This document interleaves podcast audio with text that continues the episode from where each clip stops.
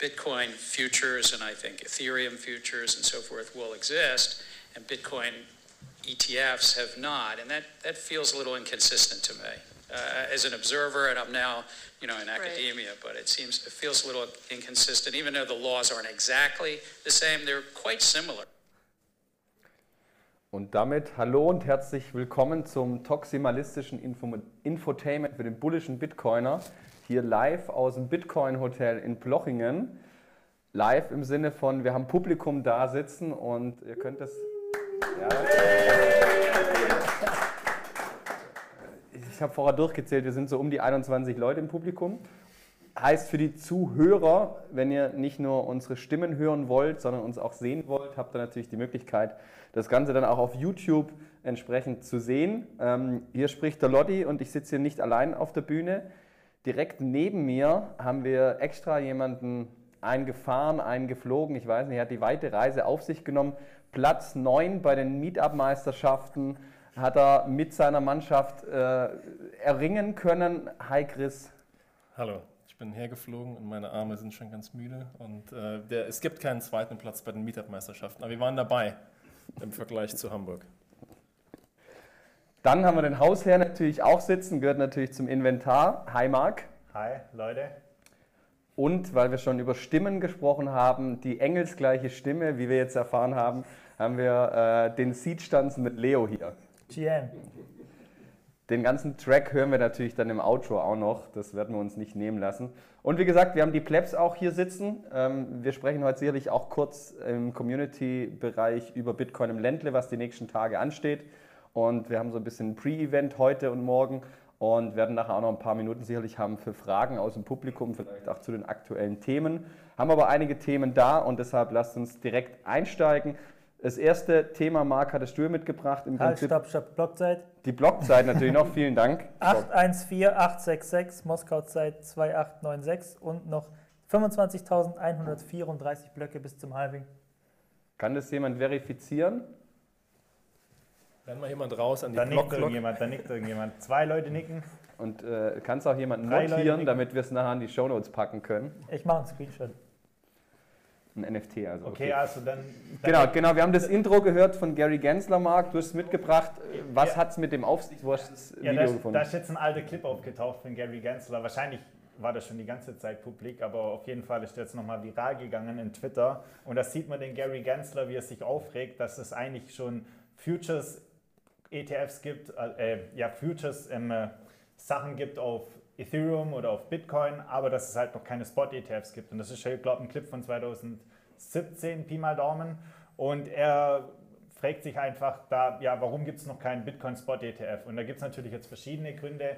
Vielleicht kann uns der Lodi auch noch dazu sagen, warum es schwierig ist, so ein Spot-ETF einzuführen, weil du halt einfach die Kaste, die in solche Sachen regeln musst und das halt einfach schwierig ist, wenn du Spot-ETF, weil Spot-ETF ist halt wirklich so, die Bitcoin, die müssen auch gekauft werden und bei einem Futures-ETF, da ist quasi einfach nur eine Wette auf den Kurs. Das kannst du theoretisch mit allem machen und da musst du dich dann natürlich nicht um Custody ja, kümmern. Und das ist natürlich jetzt auch ein sehr brisantes Thema die ganze Zeit im Bitcoin-Space.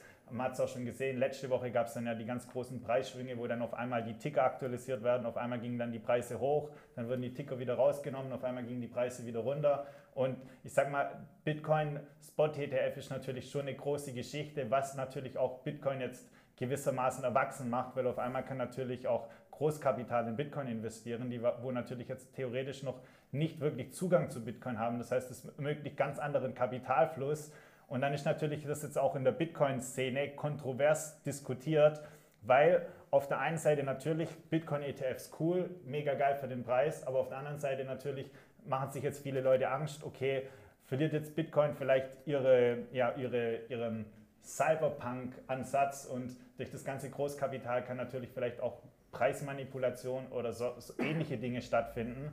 Und dann fand ich eigentlich einen ganz guten Take von British Hodde. Ich weiß nicht, ob ihr den kennt. Das ist ein ja, ich glaube, amerikanischer Bitcoin-YouTuber. British Hodl ist Amerikaner? Amerikaner, okay. Bist du sicher? Engländer, keine Ahnung. ich hätte jetzt vermutet mit dem Namen British Hodl, dass der vielleicht Ach, aus. okay, das war natürlich jetzt richtig. Shit, Mann. Mer merkst du selber. okay. Ja, aber was hat er rausgehauen? Ja. ja, auf jeden Fall, sein Take war natürlich hier, eigentlich haben natürlich die ganzen großen Institutionen, vor allem BlackRock, eigentlich haben die kein Interesse, Bitcoin zu dumpen, weil es gibt zum Beispiel jetzt auch Leute, die sagen, okay, wenn die dann ganz viele Bitcoin haben, dann können wir zum Beispiel, dann haben die zum Beispiel ein Mehrheitsrecht und dann können die irgendwelche ähm, eigene, eigene Ketten machen, also können quasi einen Fork von Bitcoin machen und haben dann natürlich eine große Lobby. Aber eigentlich, so wie es auch der British Hodl hier argumentiert, haben die eigentlich ein Interesse, dass der Bitcoin-Preis langfristig nach oben steigt. Weil wenn du dir mal anschaust, wie sowas funktioniert, also wie so Asset Management funktioniert, du hast zwei Möglichkeiten, wie du Geld gemacht. Einmal hast du halt deine Assets, ähm, wie nennt sich das, der Fachbegriff ist hier, ich habe es mir aufgeschrieben, Assets under Management. Das heißt, du hast halt deinen gewissen Betrag und dann bekommst du eine Performance-Fee, also zum Beispiel fixed, keine Ahnung, 1% von der Performance bekommst du. Und dann hast du halt nochmal als zweite Möglichkeit, wie du Kohle machen kannst, hast du quasi fixe Ziele, zum Beispiel bei 100.000 Euro gibt es irgendwelche Prämien. Also hat eigentlich BlackRock wirklich das Interesse, den Preis nach oben zu treiben und so viel Assets under Management zu bekommen wie möglich, weil so verdienen die das Geld. Und was halt jetzt spannend ist, das erste Mal haben wir jetzt bei Bitcoin quasi wirkliches Marketingbudget. Weil bislang hatten wir quasi alles irgendwie dezentral verstreut. Aber auf einmal hatten natürlich jetzt auch BlackRock und die ganzen anderen ETF-Leute, die haben natürlich jetzt Interesse vielleicht auch wirklich, keine Ahnung, auf die Kacke zu hauen und dann irgendwelche, ich weiß nicht, irgendwelche Aktionen zu bringen. Me meinst du, die machen jetzt Konkurrenz mit den Memes, dass jetzt genau. BlackRock genau. anfängt, Memes zu machen? Genau, ich, ich habe genau. schon das Gefühl, dass Sido auf jeden Fall ein Marketingbudget hat für die Memes, so viel wie der raushaut jeden Tag gerade.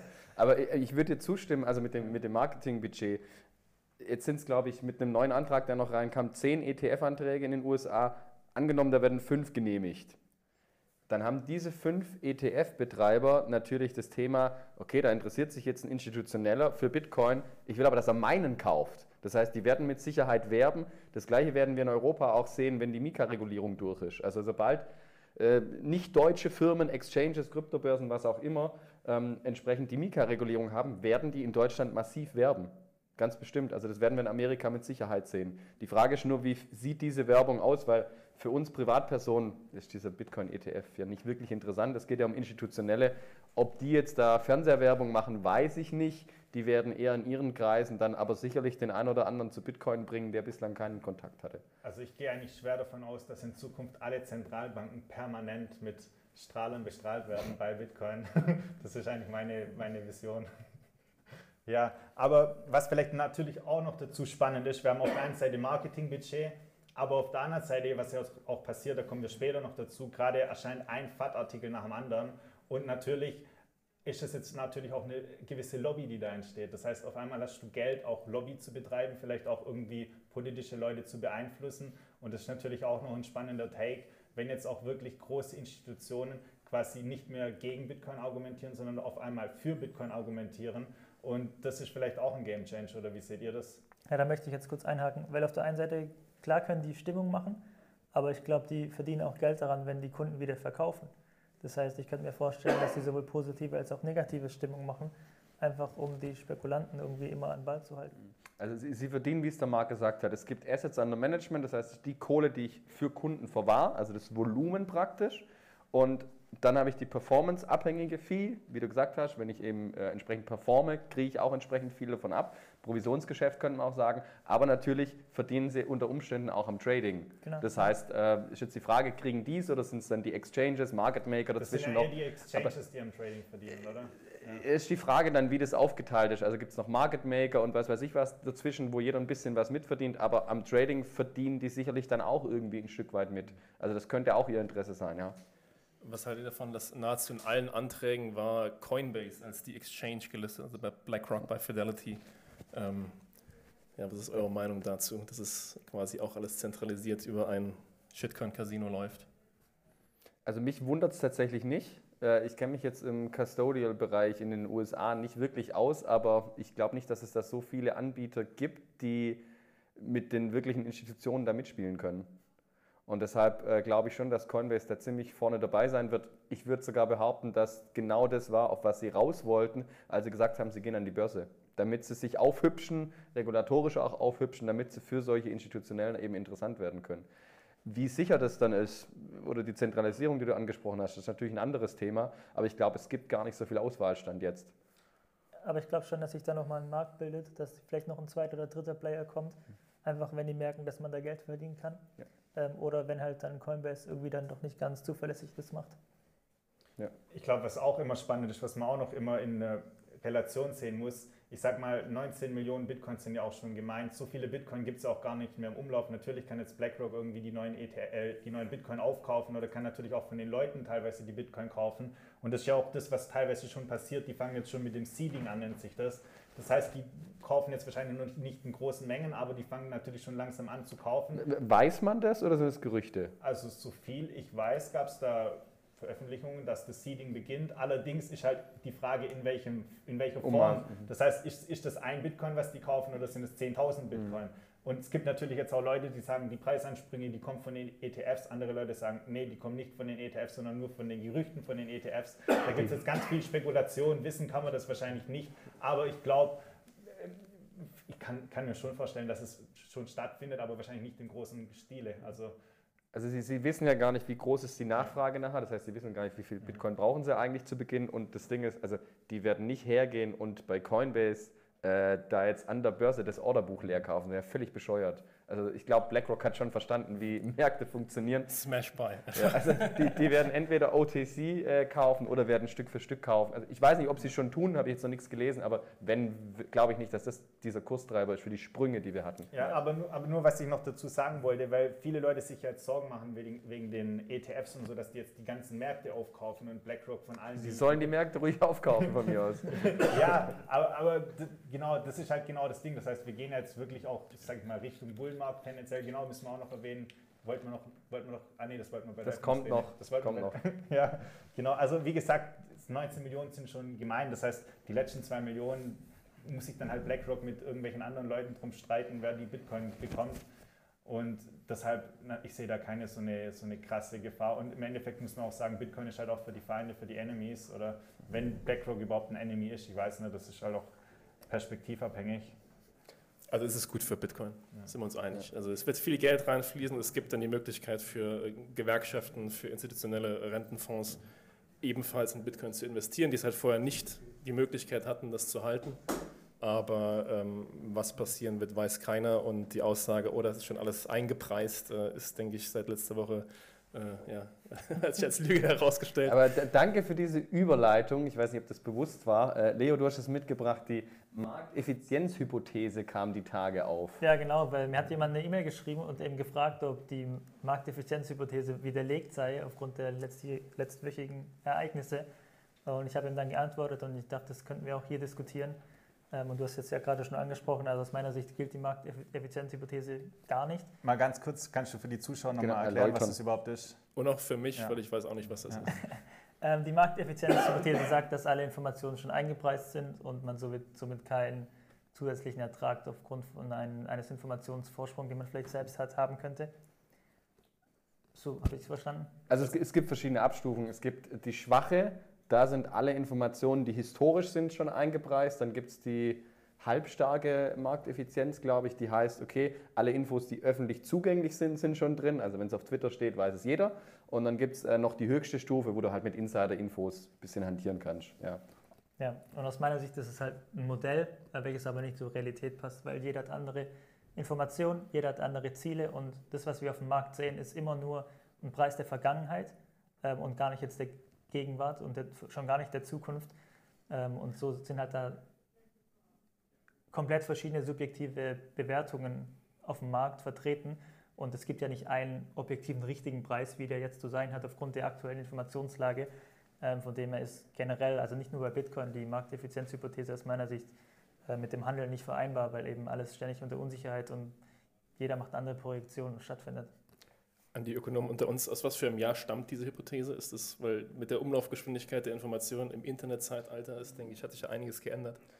Und äh, Ja, wobei ich jetzt auch dagegen halten würde, du sprichst jetzt von einer subjektiven Einordnung dieser Informationen. Trotzdem kann man sagen, okay, aber diese Informationen sind da. Wenn wir es jetzt auf Bitcoin projizieren, ist natürlich so, wer hat die Informationen? Die haben wir. Die sind zwar im Netz verfügbar, wir haben sie, wir beschäftigen uns den ganzen Tag damit. Ein Großteil, die Masse hat die Infos aber nicht. Deshalb könnte man jetzt sagen, der Markt ist hier nicht effizient.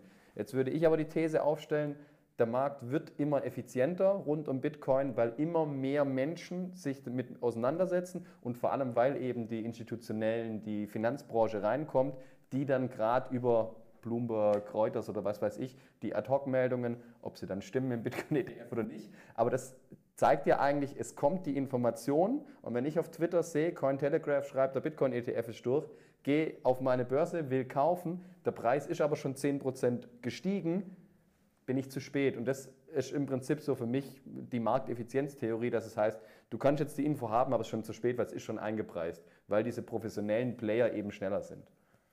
Also so interpretiere ich es auch ein Stück weit. Ja, es gibt mit Sicherheit Leute, die schneller sind und schneller handeln, aber es kommt auch immer darauf an, welche Ziele du hast. Und die Menschen können dieselbe Information haben, aber ganz andere Ziele ähm, und deswegen auch ganz andere Mittel ergreifen, um die Ziele zu erreichen. Und deswegen ist jetzt nicht gesagt, dass jemand hier einfach den Kurs pumpt, weil er die neuen Informationen bekommen hat, sondern die, müssen, die Informationen müssen ja auch noch im Zusammenhang mit seinen Zielen stehen. Und wir wissen ja auch gar nicht, was die Ziele der Menschen sind, jetzt aktuell oder auch in Zukunft nicht.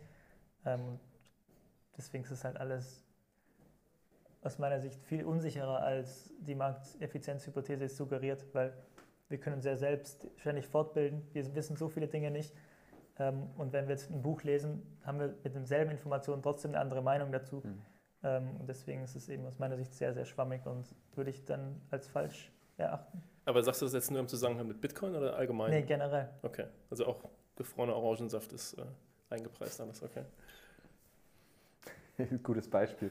Äh, was ich aber im Zusammenhang mit dem spannend fand, egal jetzt, ob es stimmt oder nicht, aber gehen wir mal davon aus, äh, dem wäre so. Ich habe die Information, ich weiß, gefrorene Orangenschaft ist der heißeste Scheiß, wollen alle kaufen. Ich kann es aber nicht kaufen, weil erst die Finanzbranche darauf zugreift. Und mit Bitcoin habe ich erstmals die Möglichkeit, ich kann mitspielen, bevor die da sind. Also ich kann Frontrunnen. Und das ist natürlich extrem spannend. Und auch sonntags, nicht wie bei Sparkassen. Der Bitcoin ist halt immer verfügbar. Und, und, vor allem das Geile ist halt, du kannst halt quasi nicht bloß, ich sag mal, historisch war das halt nie möglich, dass du quasi in eine Grundtechnologie investieren konntest, außer dass du quasi Insider warst. Und das ist theoretisch so, wie wenn du in die Bahn investieren hättest können, bevor das alles. Ich weiß nicht, ob du das hättest wollen in Deutschland. ja, in Deutschland. Ich meine jetzt, ich mein jetzt nicht an die Deutsche Bahn, sondern ich meine jetzt an den Schienenverkehr oder wie, wie sagt man es? Ja. Oder wie wenn du zum Schienenersatzverkehr, was in ja. Deutschland eher das Thema wäre. Ja, ein besseres Beispiel, wie wenn du theoretisch in die Grundtechnologie Feuer investieren hättest können, bevor da überhaupt irgendwelche Firmen sich quasi ein Business aus Feuer gemacht haben. Bevor die Patente aufs Feuer ja, kamen. Genau. Also in der Mail ging es jetzt auch nicht nur um die kurzfristigen Effekte, sondern auch langfristig. Also der hat mich gefragt, äh, warum Bitcoin jetzt nicht, noch nicht, noch nicht mehr unendlich ist, wenn doch der, jede staatliche Währung gegen Null geht. Ähm, also die Frage, warum ist die Adoption noch nicht vollendet, ähm, wenn wir doch die Information haben, dass jede staatliche Währung scheitert. Ähm, und da macht es, glaube ich, schon Sinn zu sagen, die Information muss sich einfach ausbreiten. Und ich habe jetzt auch nicht, obwohl ich vielleicht die Information habe, habe ich auch nicht äh, das Kapital, um jetzt äh, so viel zu kaufen oder ähm, zu hebeln, mhm. ähm, damit es dann zu selbsterfüllenden Prophezeiungen wird. Ja, was ich da aber auch noch dann jetzt, wenn man speziell auf Bitcoin wieder geht, weil die Kernfrage ist dann, warum ist der Bitcoin-Preis so niedrig, wenn wir schon alle wissen, wo es hingeht? Ja, vielleicht wissen wir doch nicht alles, vielleicht schätzen wir es, wie du es gesagt hast, auch fa falsch ein oder anders entsprechend ein. Und ich glaube, bei Bitcoin ist halt noch ganz, ganz viel Hoffnung in Anführungszeichen dabei und Ungewissheit. Als ja. Beispiel regulatorisch, okay, Bitcoin setzt sich vielleicht am Ende immer durch. Aber was ist das Ende? Sprechen wir von 10 Jahren, sprechen wir von 100 Jahren? Und wenn der Regulator da wirklich einen Riegel vorschiebt, dauert es halt viel, viel länger. Und diese Unsicherheit muss man halt mit reinrechnen. Ja, also ich fände es mal mega spannend, mit jemandem zu reden, der Bitcoin verkauft. Einfach um zu hören, was dem seine Argumente sind. Aber in unserer Bubble findet man da, glaube ich, niemanden. Publikum wird der Kopf geschüttelt, ja. Also ich habe schon Leute gehört, die mich gefragt haben, hey Marc, wie sieht's aus? Ich habe vor, in einem oder in anderthalb Jahren Bitcoin zu verkaufen. Die suchen jetzt schon Leute, die dann die Bitcoin quasi abkaufen. Also weil die natürlich die Halving-Zyklen quasi traden wollen. Das heißt, die sagen, okay, die gehen davon aus, nach dem Halving steigt der Bitcoin-Kurs wieder so ein Jahr circa an oder sowas und dann wollen die quasi rausgehen. Aber das Ding ist, das wollen wir halt, das auf jedem Meetup siehst du, wenn die Leute reden, ja komm, dann tun wir die Halving-Zyklen traden. Im Endeffekt ist dann immer so, dann geht es hoch, hoch, hoch und dann, ah doch, Ausstieg verpasst und dann steigt, fällt halt Bitcoin wieder und im Endeffekt hat man dann doch nichts getradet. weil das gar nicht so einfach ist, wie man sich das immer vorstellt. Man stellt sich das immer so vor, wenn dann die Preise hochgehen, in einem richtigen Moment verkaufe ich es dann, aber im Endeffekt die wenigsten, die verkaufen dann und man denkt dann, es geht noch auf eine Million hoch und wenn dann eh alle in Euphorie sind, dann schafft man den Absprung nicht oder den Ausgang nicht. Also einfach nicht traden, Euro-Cost-Averaging. Äh, noch eine Frage am Rande. Äh, unter welcher E-Mail kann man dann diesen Concierge-Service bei Leo Mattes, wenn man irgendwelche ökonomischen äh, auf meiner Fragen Homepage auf dem Kontaktformular, da melden sich ab und zu Leute. Genau. Meldet euch bei ihm, er beantwortet alles, Alles, in einem ausführlichen alles, Paper. Oder im Podcast. Okay, haben wir jetzt widerlegt oder nicht? Vielleicht auch subjektive Meinung dann äh, zu der Theorie. Ähm, Leo, wir bleiben bei dir. Nächste News, die du mitgebracht hattest, ähm, die Hashrate explodiert. Genau, ja, ich finde es immer erstaunlich, wenn ich vom Mempool wieder einen Post sehe, dass die Hashrate auf einem neuen All-Time-High ist, äh, wo ich mir frage, okay, dann ist ja mittlerweile die Auswirkung der Hashrate-Steigerung stärker als die Auswirkung des kommenden Halvings, weil die Hashrate hat sich vervielfacht über die letzten zwei Jahre, ähm, während sich, und somit kriegt ja ein Miner nur noch einen Bruchteil von, seiner, von seinem Hash-Price, ähm, während ja beim Halving die Ausschüttung nur halbiert wird. Ähm, ob dann das Halving überhaupt noch so einen großen Effekt haben wird, äh, wenn, wenn die Hashrate so viel schon ausmacht. Ist sowieso auch mein Argument, dass äh, das Halving von 12 auf 6 viel bedeutender war als jetzt von 6 auf 3,125, weil das halt nicht mehr so ein großer Sprung ist.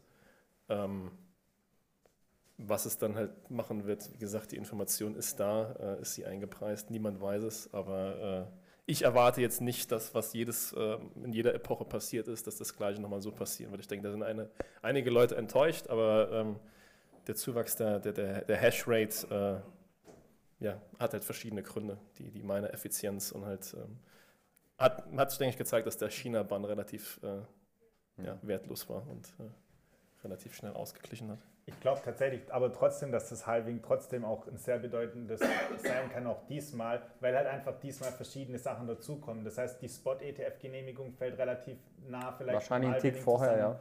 Dann vielleicht auch, vielleicht gibt es eine Zinswende, das fällt relativ da zusammen in den Zeitraum. Das heißt, man kann es dann nicht genau rauskristallisieren, ob es jetzt die Zinswende ist, ob es die ETFs sind, ob es das Halving ist, aber wenn das wirklich auch alles relativ zusammen in Pi mal Daumen drei, vier Monatszeitraum fällt, dann könnte das natürlich schon ja doch wieder ein bedeutendes Halving sein, auch wenn ich dir recht gebe, prinzipiell die Blockhalbierung oder die Ausschüttungshalbierung, die hat immer weniger Einfluss über den Zeit, aber weil wir halt diesmal die Sonderstellung haben, dass da noch ein paar Sachen dazukommen und vielleicht kommt ja noch ein Start dazu, der Legal Tender aus. Nee, das gehe ich jetzt nicht davon aus, aber äh, das, das könnte do, doch trotzdem passieren, das ist, aber ist natürlich sehr viel Glaskugel, sehr viel I don't know im Endeffekt. Ja. Was dem jetzt natürlich ein bisschen widerspricht, was du gerade meintest, dass jetzt natürlich die Halbierung immer weniger halbiert wird sozusagen, dafür ist in Euro oder Dollar gerechnet natürlich mehr geworden. Das widerspricht dem natürlich ein bisschen, weil das Entscheidende beim Kurs ist ja, wie viel Geld fließt rein und wie viel verkaufen zu welchem Preis. Das heißt, das gleicht sich ein bisschen aus. Was, glaube ich, aber ein Treiber sein wird, beim Halving wird es wieder so sein, dass es in Medien irgendwo Platz findet. Und wenn ich jetzt dann halt nach Bitcoin google, habe ich viel mehr Artikel. Ich habe Artikel auf Deutsch und ich habe gute Artikel, äh, je nachdem, wer oben landet. Aber wir haben viel, viel mehr Content, dass Leute dann da reingezogen werden. Und das glaube ich auch, dass, auch wenn wir jetzt zuletzt ein paar FAT-Artikel hatten im, im deutschsprachigen, ähm, ich glaube, die Medien merken, so wie es in der Finanzbranche auch gemerkt wird, das Thema geht nicht mehr weg. Plötzlich beschäftigt man sich damit und redet jetzt nicht pauschal schlecht, sondern sagt, okay, was steckt eigentlich dahinter? Und so weiter. Und ich glaube, das wird sehr, sehr positiv sein. Das wird nicht sein, hey, hier jetzt an dem Tag im April schießt jetzt der Kurs irgendwie hoch, weil wir wissen ja, was passiert. Ähm, der Markt ist effizient, Leo. Ähm, dementsprechend äh, ist schon eingepreist. Also ich glaube eher, dass so die einzelnen News, und es wird auch nicht, wenn der Bitcoin-ETF kommt, wird an dem Tag nicht der Kurs in die Höhe schießen wahrscheinlich, sondern Doch.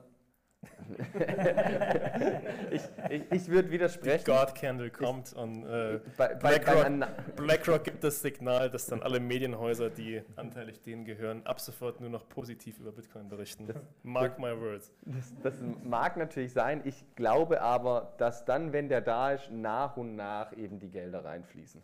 Könnt ihr euch noch erinnern, da war mal vor zwei Jahren, hat mal Michael Saylor, oder waren es schon drei Jahre her, hat Michael Saylor alle großen Unternehmen zusammengewürfelt und hat da irgend so Event gemacht für alle großen Unternehmen, hat auch gesagt, Also es kann jetzt noch so ein halbes, dreiviertel Jahr brauchen, aber dann kommt das ganze große Kapital rein und das Ding ist halt, so ein Unternehmen ist halt teilweise auch sehr, sehr konservativ. Ich verstehe das natürlich, da brauchst du dann irgendwelche Meetings, musst du wieder machen, da kannst du dann einfach irgendwie eine Telegram-Gruppe machen, okay, komm, let's go, wir gehen all in Bitcoin. Let's fucking go. I'm all in. Aber was ich damit sagen wollte, da war das im Endeffekt genau das Gleiche. Man hat gedacht, es passiert total viel. Im Endeffekt passiert es relativ wenig. Das ETF ist natürlich schon nochmal eine andere Geschichte, aber so wie Lodi das schon sagt, es ist jetzt nicht so, dass der ETF kommt und auf einmal alle LFG und jetzt geht's los, sondern das wird natürlich über die Zeit, wird es natürlich ein langfristiger Preistreiber sein. Aber ich kann es mir sch schlecht vorstellen, dass jetzt ETF-Launch und auf einmal an. Oh. Kleiner Unfall. Nichts passiert? Ja, stürzt da ab. Kurs, ja. Okay, auf jeden Fall, ETF ist auf jeden Fall langfristig ein äh, Preistreiber. Was kurzfristig passiert, das kann keiner wissen. Und das Spannende wird natürlich auch sein, wenn dann die anderen News kommen, die positiven News, keine Ahnung, die Zinsen gehen runter, wir haben wieder billiges Geld und dann die Institutionellen die Möglichkeit haben, erstmal zu investieren, dann wird es den Preis wahrscheinlich entsprechend treiben, denke ich. Okay. Ich habe noch eine interessante Idee. Ähm, was ist denn eure Meinung dazu, wenn Satoshi anstatt alle 210.000 Blöcke ein Halving ähm, eine Art asymptotischen Verlauf äh, gewählt hätte, dass einfach kontinuierlich der, die Coinbase, der Block Reward reduziert wird, anstatt dass es immer schlagartig passiert? Ob das dann auch einen besseren Effekt hätte oder ob das. Äh also ich glaube, medial ist der Zyklus, wie wir ihn jetzt haben, besser. Ja. Da wäre vielleicht noch besser irgendwie alle zwei Jahre oder vielleicht ein, jedes Jahr einmal, das ist mehr medial, aber das ist jetzt auch eine Spekulation von meiner Seite. Ich hatte mal das Argument, warum es so ist, wie es ist, weil einfach man ähm, Informations-, also von der Programmiersprache her kann man es einfacher implementieren, wenn man eine Folge Ja. macht, anstatt eine, eine Summe. Nee, äh, man macht eine, eine Folge Eine besser als eine Funktion, genau. Ja. Äh, damit man einfach keine Nachkommastellen runden muss. Klar muss man jetzt auch ein bisschen, aber das ist wieder ein anderes Thema. Ich glaube, er wollte einfach eine schöne Formel haben. Nee, Warum er es gemacht hat, ist klar. Also er sagt jetzt selbst von sich oder hat von sich gesagt, dass er kein guter Programmierer ist, aber ich habe jetzt gedacht, wie wäre es oder was wären die Auswirkungen rein theoretisch? Und ich glaube, es wäre dann für die Miner etwas vorhersehbarer und nicht so ein, äh, weil die sind, glaube ich, gerade alle am Schwitzen. Also, Also vorhersehbar ist ja trotzdem, aber wahrscheinlich kann ich anders kalkulieren dann einfach, ja. Und ich meine, wir, wir überlegen uns ja alle, was passiert an diesem Tag? Geht da die Hashrate runter? Wer ist nicht mehr profitabel? Wer muss vom Strom? Das wäre dann in so einem Fall natürlich nicht. wann sehen wir die 500 Exahash? Two weeks. Wir sind momentan bei 480. 81, glaube ich, ja. Ja. Ja, bis Weihnachten auf jeden Fall. Ich glaube, das Jahr haben wir mit 300 angefangen. Ich freue mich schon auf die Artikel, die kommen ja jetzt schon so langsam wahrscheinlich, dass dann Bitcoin quasi, dass niemand mehr Mining macht, wenn sich der Block Reward halbiert. Das ist jedes Mal das Gleiche, aber so langsam werden wahrscheinlich die Artikel schon so vorgeschrieben, die werden dann alle rausgedroppt, so ein, zwei Monate vor dem Halving. Das ist so wie so Eulogen von irgendwelchen Stars, die schon geschrieben sind und dann gibt es dann so eine Fake News, der ist gestorben, dann zack, wird der Artikel rausgehauen und dann ich lebe noch. Also Wikipedia ist auch mal sehr, sehr aktuell. Okay, jetzt haben wir noch so ein, so ein Thema hier, das so ein bisschen Finanzmarkt, was wir vorher schon hatten. Ähm, ich weiß nicht, wer es von euch aufgeschrieben hat. Äh, Pomp hat da eine Grafik gehabt. Ähm, ich glaube, da gab es ja auch so ein paar News in den USA. Ich glaube, Larry Fink war das, der meinte, ja, jetzt gehen die Leute so ein bisschen in Bitcoin, weil es das Safe Haven ist und äh, Goldersatz und Pipapo. Ähm, und Bitcoin hat die Bonds, also die Anleihen, den Anleihemarkt outperformed. Ähm, und wir sehen jetzt, ich, ich glaube, die Aussage war, die Leute flüchten sich in Qualität. Flight to Quality, genau. Ja. die Frage ist halt, welches Vertrauen haben Anleihen in Zukunft? Ähm, gerade weil wir auch sehen, wie gut sich Gold und Bitcoin jetzt aktuell im hohen Zinsumfeld halten. Was auf jeden Fall überraschend ist. Dann muss man sagen, klar, Gold kommt das Geopolitische natürlich noch mit rein. Was auch noch ein Faktor ist, China verkauft gerade US-Staatsanleihen, was entsprechend äh, da Auswirkungen hat. Und China kauft massiv Gold, weil sie auch nicht wissen, was sie damit machen sollen. Das treibt den Goldpreis aktuell natürlich auch. Also ich glaube vor allem dieses Geopolitische aktuell äh, ist, ist extrem spannend. Ich würde aber diese Aussage, die Leute gehen jetzt in Bitcoin, weil sie jetzt hier in Qualität flüchten, ist kompletter Bullshit. Weil ich weiß nicht, was für ein Zeitraum äh, da betrachtet wurde, aber nur weil das jetzt vier Wochen so ist, das ist ja kein Zeithorizont. Das ist das eine. Zum anderen ist es News getrieben, weil wir eben diese Bitcoin-ETF-News hatten. Und ich glaube nicht, dass die Leute äh, morgens aufstehen und denken, Jetzt kaufe ich hartes Geld. Jetzt müssen wir raus aus dem Fiat-System. Also das glaube ich nicht. Ich Aber- wüsste nicht, dass das zuletzt passiert ist. ist Aber jeden Tag wacht einer auf, der denkt, ja, aber, aber, aber, Jeden. Tag schreibt einer Leo eine E-Mail und sobald er die Antwort gelesen hat.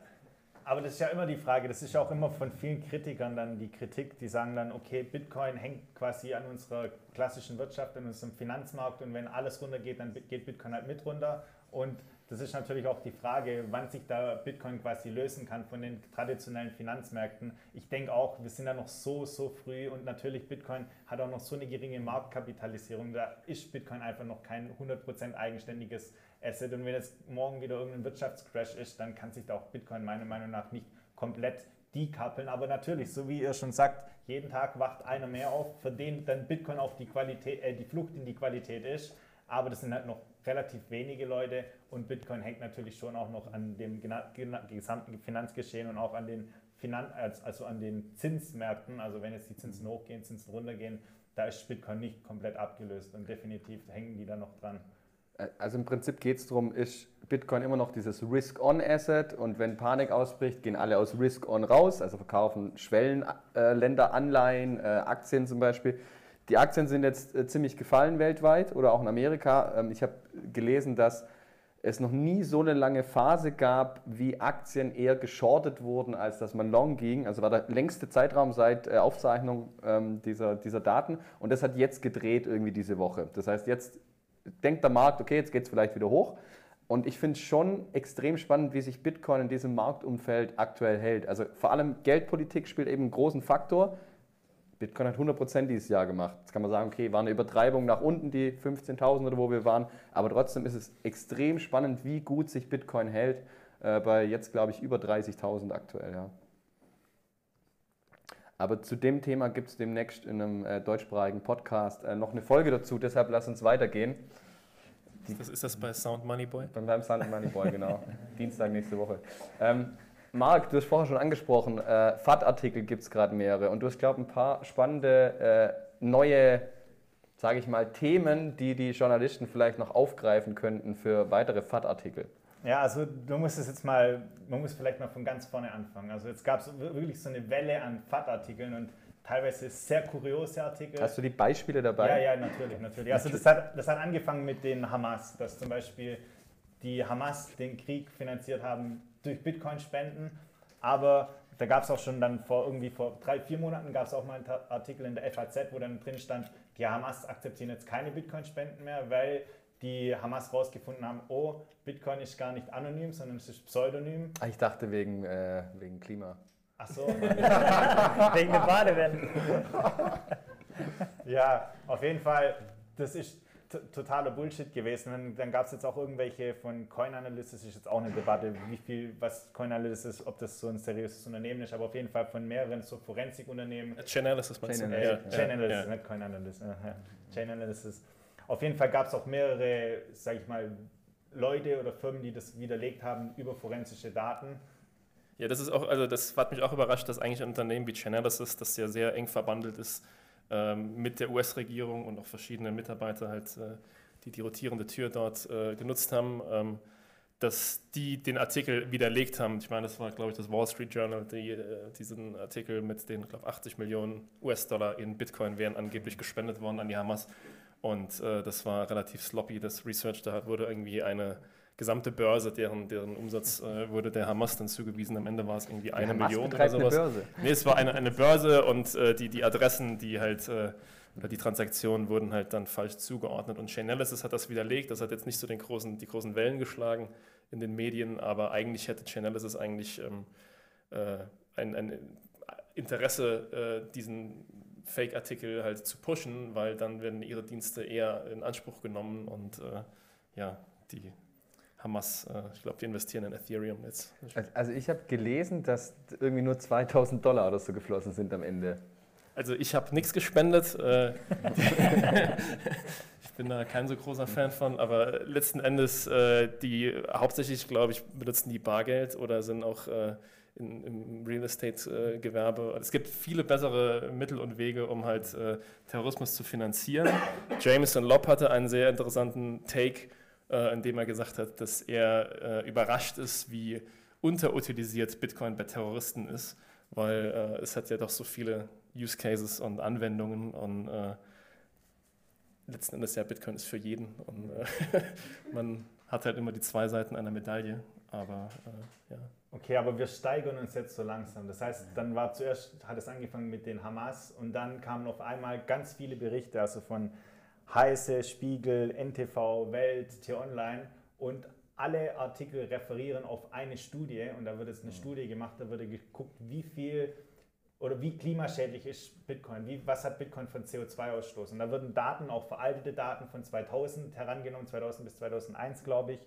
Und auf jeden Fall total komische Messverfahren wurden herangenommen. Und dann war halt die Krönung, dann gab es ganz groß den Artikel, Bitcoin verbraucht so viel CO2, äh, nee, Bitcoin verbraucht so viel Energie wie 660 Sportschwimmbecken oder wie? So oder? viel Wasser Ja, so verbraucht. viel Wasser, so viel Wasser. 600.000. Wie äh, Ol- olympische äh, Becken, Genau. ja. Ja. Weil das Wasser ist ja weg, wenn das einmal durch eine Turbine gelaufen ist, Hydro, das verpufft. Das ist einfach, die, die, die Miner, die gasseln das weg und äh, Genau, So und, ist- und dann war halt das Spannende, ich habe da auch auf unserem YouTube-Channel, habe ich darüber ein Video gemacht, da habe ich da mal geschaut, was, was in dem Bericht genau steht und dann schaust du mal unten und dann stand da halt auch wieder dran, was wir wollen oder es steht nicht so drin, wir wollen das, aber es steht halt auch unten dran, Bitcoin muss den Code changen, also es ist auch wieder so Change the Code Style. haben wir doch schon gemacht. Da gibt es doch den Proof of Stake Bitcoin. Wo tradet der gerade, Lottie? Du kennst dich da aus mit solchen Altcoins.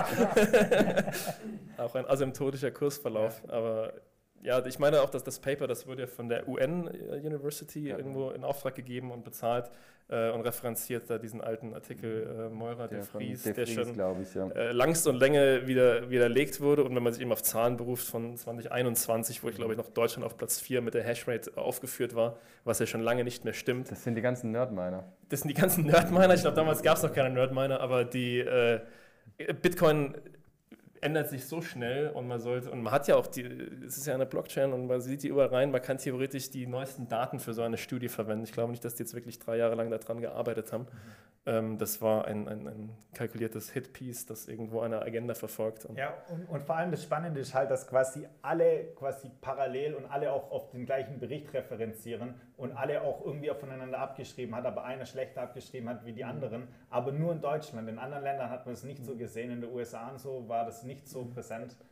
Ich glaube, in den USA war das auch präsent. Also es wurde dann auch also von der, der Margaret Hat Pace British und, Hotline äh, nämlich auch. Der British Hodler, genau. Und, äh, der Troy Cross, die haben dann halt auch äh, den äh, schön zerlegt, Stück für Stück. Und Ja, das ist ja, halt aber sie haben, Ur sie haben die Studie widerlegt, nicht die Artikel, die geschrieben Ja, aber das wurden. haben sie aber getan, weil auch eben in diesen Medien äh, auch darüber berichtet wurde. Also, das, äh, ob da eine Agenda verfolgt wird, damit jetzt BlackRock günstig noch Bitcoin kaufen kann, man weiß es nicht, aber es ist halt, die schreiben gerne drüber und vielleicht nach, nach äh, wie haben wir vorhin gesagt, Ockhams Rasiergel, äh, die äh, don't attribute to malice what can be easily explained by stupidity.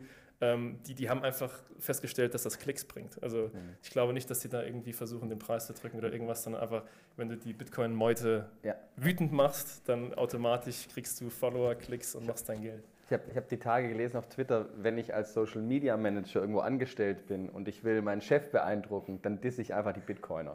Und dann habe ich plötzlich Aufrufe und Klicks und ja, das funktioniert ganz gut. Okay, also sollen wir weitermachen Nee, jetzt? la, lass mich noch ganz so, kurz äh, was, bevor du ins nächste Thema springst. Nee, nee, nee, ich, ich gehe da hier noch weiter. Nee, nee ich, will, ich will noch was zu der, ähm, zu der Thematik sagen, äh, Umweltverschmutzung, ESG, was auch immer, weil ähm, ich habe mir das in letzter Zeit ein bisschen genauer angeschaut, was da auch auf Seiten Mika, EU und so gerade passiert. Und da gab es ja dann diese Ausschreibung, ich glaube mit den 800.000 Euro, dass sie eine Studie machen wollen, wie nachhaltig ist Bitcoin oder eben nicht. Und es geht im Prinzip darum, und dieses Vorgehen ist für mich auch logisch aus äh, Gesetzgeber- oder Politikseite, dass sie sagen, okay, wir merken, Kryptowährungen, Blockchain wird relevanter und um das einstufen zu können, weil jedes Thema wird jetzt mit ESG eingestuft, also auch Banken müssen ihre Risiken bezüglich ESG-Kriterien jetzt bewerten und gegebenenfalls mehr Liquidität oder Sicherheit hinterlegen. Also so weit geht diese Thematik schon. Und das heißt, sie sagen, ja gut, wie will ich das bewerten, wie das aus ESG-Kriterien ist? Das heißt, ich muss mir die Konsensmechanismen angucken. Und deshalb gibt es diese Studie und in der Mika-Regulierung steht auch drin, oder in einem Beiblatt oder was auch immer, dass sie, ich habe die Termine jetzt gerade nicht im Kopf, ich glaube irgendwann 2025 und 2027 gibt es eine fertige Studie, Studie und ein Papier, wo sie die Konsensmechanismen einwerten. Also an der Seite wird, glaube ich, noch sehr, sehr viel passieren in Zukunft. dass da dann auch FAT-Artikel kommen werden, weil ich vermute mal, die Studie wird jetzt nicht sagen, oh, Bitcoin ist natürlich gut äh, für die Energie ähm, oder für, fürs, fürs Klima, weil ich glaube, auch wenn KPMG das sagt und wie wir es vorher besprochen haben, vielleicht BlackRock und Co. da jetzt umswitchen, weil sie äh, selber einen Fuß in der Tür haben, ich glaube, die EU braucht da länger. Mhm. Okay, also jetzt haben wir uns langsam angefangen, gesteigert von Hamas sind wir jetzt zu den Energie Hallenbädern, Hamas, genau, Hallenbäder, wo sind wir jetzt? Hallenbäder, okay, und jetzt kommen wir zu nicht Bäckerlutze, sondern XXXL-Lutze. Lutze. es, gab, es gab jetzt einen Spot, im, ich weiß nicht, ob es im Fernseher gelaufen ist oder bloß im Internet, weiß ich gar nicht. Und da wird jetzt gesagt, man soll halt lieber keine Ahnung, Möbel kaufen wie Bitcoin. Ich weiß jetzt nicht ganz genau, wie die Schlagzeile war. Auf jeden es Fall. Es war irgendein Blurb, äh, ich scheiße auf die Investition, ich mache mir mein Eigenheim schön oder sowas und ja, wir kaufen jetzt lieber bei XXX Lutz ja, Möbel, anstatt in das knappeste, härteste Gut der Welt zu investieren. Bei Kryptowährungen äh, noch also, Use Case haben wir das. Ist, ist natürlich, ist natürlich das ist das Gegenteil von Sell Your Chair für Bitcoin, sondern äh, Sell Bitcoin for Shares. Ist natürlich ein guter Store of Value, wenn man XXXL Lutze Möbel hat. Das ist natürlich sehr werthaltig und langfristig sehr, sehr smart, da sein Geld rein zu investieren. Was haltet ihr davon? Ist das, eine, ist das ein Investment für dich, Leo? Nee, ich hole Möbel bei eBay Kleinanzeigen. Die gibt es da umsonst. Das ist super. Passt, ja. Okay, das heißt, jetzt wir, haben wir uns noch weiter gesteigert und jetzt kommt der Höhepunkt. Jetzt habe ich einen Artikel gefunden, das ist kein deutscher Artikel, sondern bei MSN, der ist schon fünf Jahre alt. Und tatsächlich, je nachdem, ob wir, ob wir den Podcast heute noch releasen oder morgen, also auf jeden Fall, wenn heute, wenn heute Donnerstag ist, dann werde ich auch auf meinem YouTube-Channel dazu noch ein Video veröffentlichen. Und die Schlagzeile ist, verkauft alle eure Bitcoins und investiert lieber in CDs. In CDs? CDs. In CDs, das ist kein Spaß. Und, und, und was, ist die, was, ist, was, ist die, Begründung? Jetzt pass auf, jetzt pass jetzt auf. mal gucken, wie effizient dieser CD-Markt ist. Jetzt pass auf. Das heißt, die CDs werden hier als ultimatives Anlageprodukt beschrieben. Und das ist tatsächlich kein Spaß. Vor fünf Jahren. Nein, vor fünf Tagen. Vor fünf vor Tagen? Fünf Tagen. Habe ich Jahre ja, du hast Jahre gesagt. Ja, ja, oh, sorry. Ja, Tage. Ich dachte schon, ich habe den Hype von vor fünf Ich habe schon gedacht, ich habe den Hype verpasst. Nein, aber, nein, nein. aber das, das macht es noch obskurer, weil ich glaube, das äh, Medium äh, ja, aber MP3 aber, wurde erfunden. Wann? Aber jetzt pass auf. Ich habe da jetzt natürlich ein bisschen nachrecherchiert und habe geguckt, was hat es jetzt mit den CDs auf sich? Was nehmen die da? Nehmen die da irgendwelche berühmte Sänger oder gibt es jetzt irgendwelche Bands, die mal sehr gut, mhm. sehr werthaltig sind? So ein Sammlerwert oder so. Steu Steuer-CDs aus Liechtenstein sind relativ wertvoll.